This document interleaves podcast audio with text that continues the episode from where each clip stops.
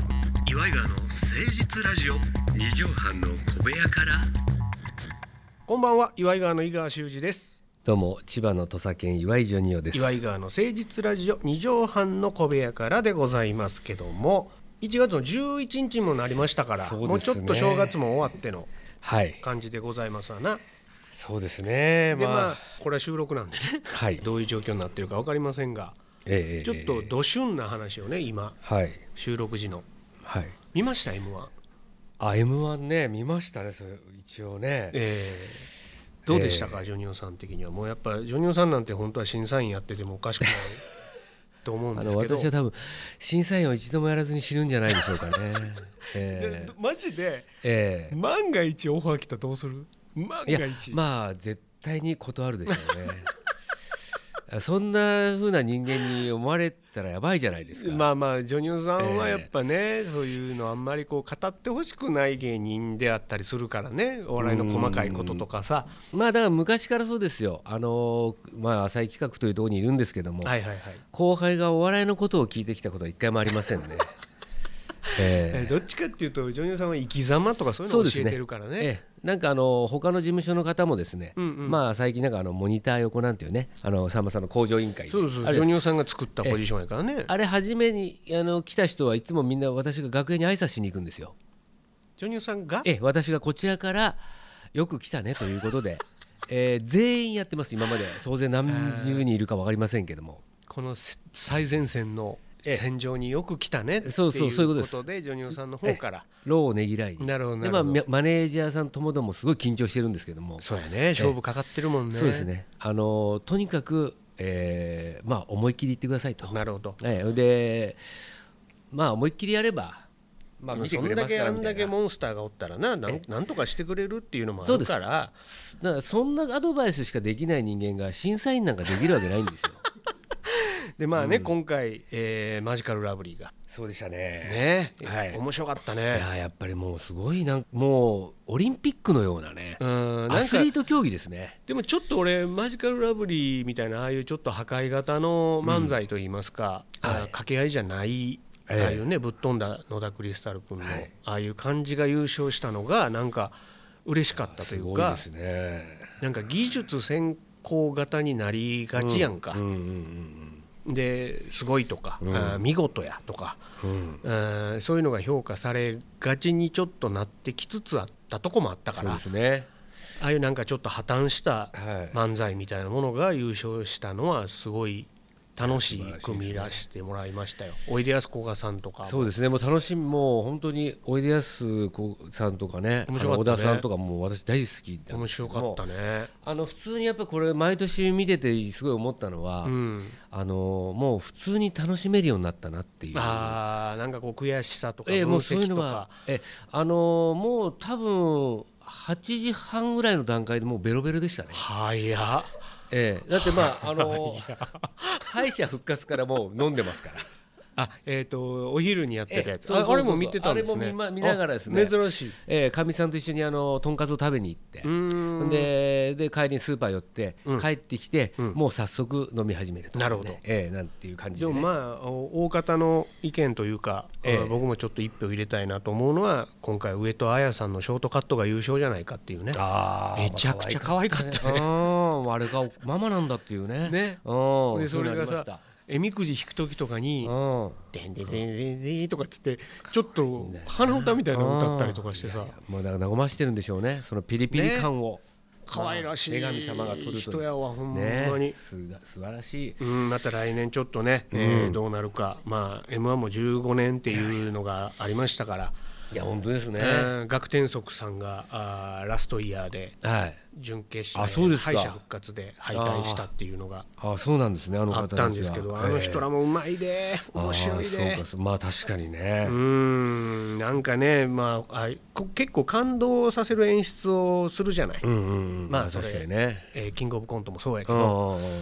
あんまりそんな感動する感じにしないでよっていう思いもあったけどまんまとなんかちょっと感動させられるやん、うんだからそこがやっぱり賞レースなんでしょうね そうねやっぱりそこは点数とかなんかっていうところにやっぱ感動を持っていくっていうのは、まあオリンピックとかと同じだってことですよでやっぱ一個のエンターテインメントだし、テレビプログラムなわけやから、やっぱ優勝を決めてなんかっていう時にさもうたるんだこのなんかあの空気感みたいなのとかよりはそっちを持ってった方がそうだねやっぱいいわけだから演出としてはね。そこをオフだけしないでよっていう空気にした方がいいんだいもんやそれはそうですよね、えーただの普通のあの演芸賞とは違うというかそうね、いやでももう年末の風物詩になってますからでそう毎ですね年あの初代チャンピオンの中川家さんの V 流れたら「レイジさんでか?」って思うのそうですねレイジさんがまあ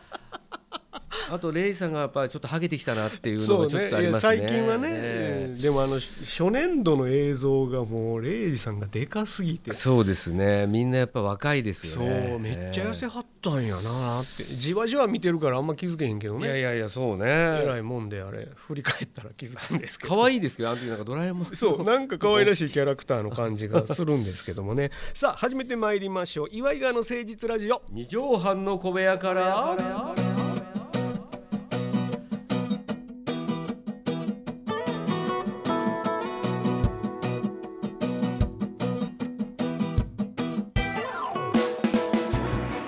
この番組は都内某所のとある2畳半ほどのスタジオから週の初めの月曜頑張った皆さんに今一度火曜日から踏ん張っていただくために岩井川が誠実にお送りするとってもナイスな番組です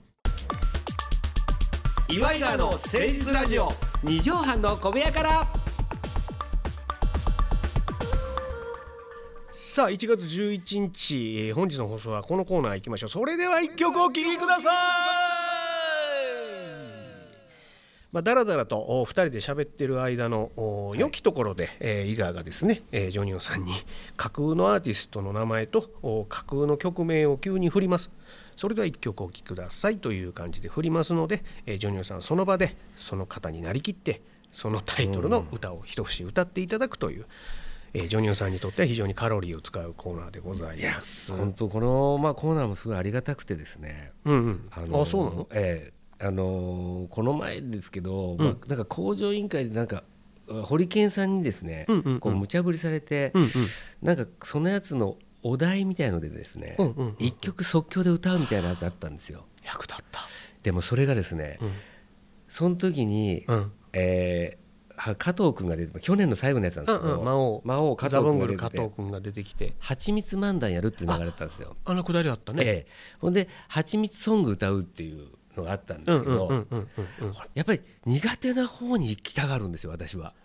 うん、わわざわざねわざわざ整地されてない土地に踏み入るからねそれでさんまさんにうん前前に歌即興これやってるから行きゃいいのにうん漫談やっちゃってんですよね僕 だからこれがね不思議なんですけどその時はだからジョニオさんの頭の中に、あいつもラジオでやってるあれやっていう思考がもうないわけでしょいやもうないです全く全くないというかいやでもその間ちょっと考える時間があるから歌だったらいけるなとは思うんだけどやっぱりチャレンジしたくなっちゃうんですよねなるほどなるそほどの短い間に大変な方を選んじゃううっんていいうかけんちゃうか俺あいやいけいけるというかもうその場でピンチな自分を見たいっていうだだからもうド変態やんもう本当にだからそれがもうお笑いド変態やんいやそうですねだから追い込ま れて今まで生み出してきてるものもあるんで逆に言うといやそっちの方違うがねん俺見ててね、うん心構えとしてジョニオさんは工場委員会だけかな、だけうんほんまになんていうのかなまぐ丸腰で挑まなきゃいけないって思ってはんねやろな、ってあまあまあそれはあ思りっまてする、ね、うんはでいそれがさ2人でやってるロケとかさ、はい別番組とかそういうのの時は、ジョニオさんやっぱいくつか武武器用意してきはんのよ、うんうんうんなんとなく、うんまあ決まったものがあるからね、もうもうオイルショックとかそうそうほんでそうこっちもジョニオさんのその武器が持ってるのを知ってて振るから、まあそうね、うん、ジョニーさんこれなんかとかで振って、あれお願いねっていうこう無言のパスみたいなのがあったりすまるあけど、しそれがまあ普通なんでしょうけそどうね工場委員会に関してはほんま丸腰でジョニーさん挑んでいやほ本ん当です、ね、ま蜂の巣になってる時あるもんね。いやもうこれは本当に自分でもどうなのかなって思う時あるんですけど、やっぱりそのなんていうのかなヒリヒリしたそうねでやっぱそう勝負というかおね客さんも入ってない、そうか、まあ、プロしか見てない時にああそれやるんだっていう空気が流れるんですよ。おぎに行くんだ大喜利ってあそれさっきの流れで思いついたやつだなとああかあああかぶせに逃げたなとかなんとかそうあーそういうのが嫌なるだほかどらあの歩い気にしすぎや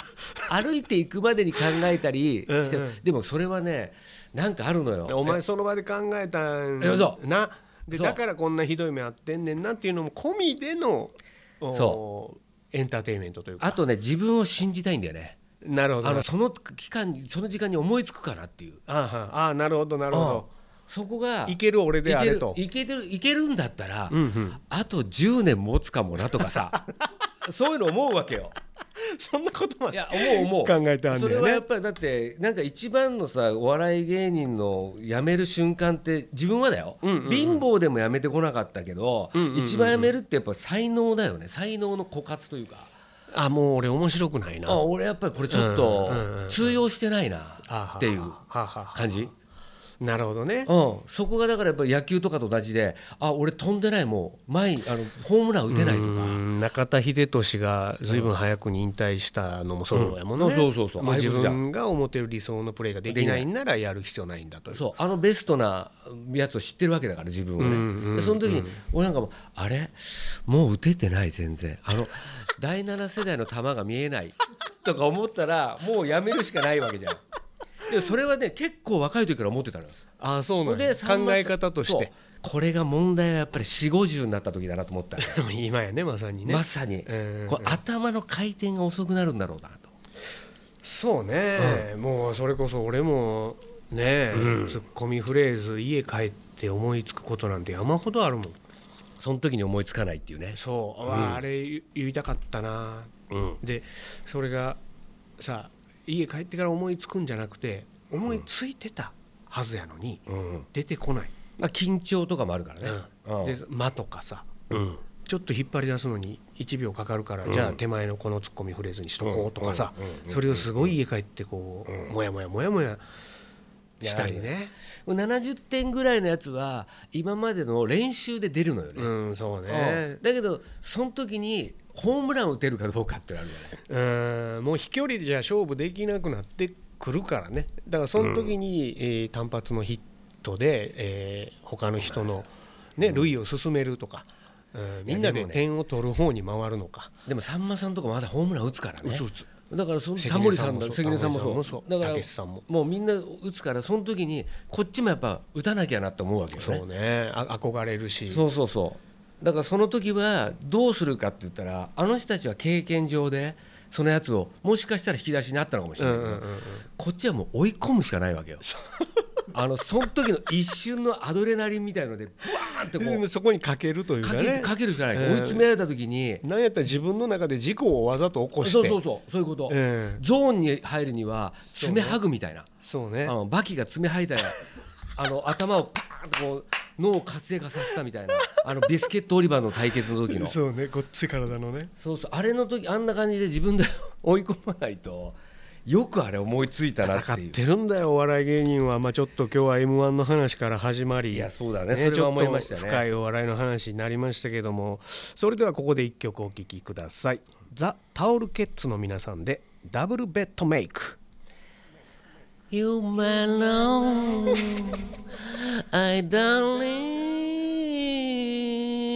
枕枕をタオル巻いた枕を置いて眠るだけの日々の夜 って言った